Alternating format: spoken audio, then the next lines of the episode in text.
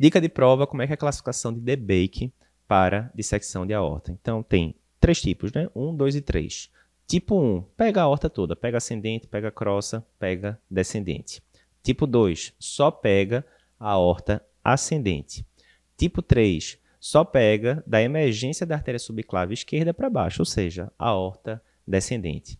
Se pegar a aorta descendente torácica, chama de 3A. Se pegar apenas a abdominal, a gente chama de 3B.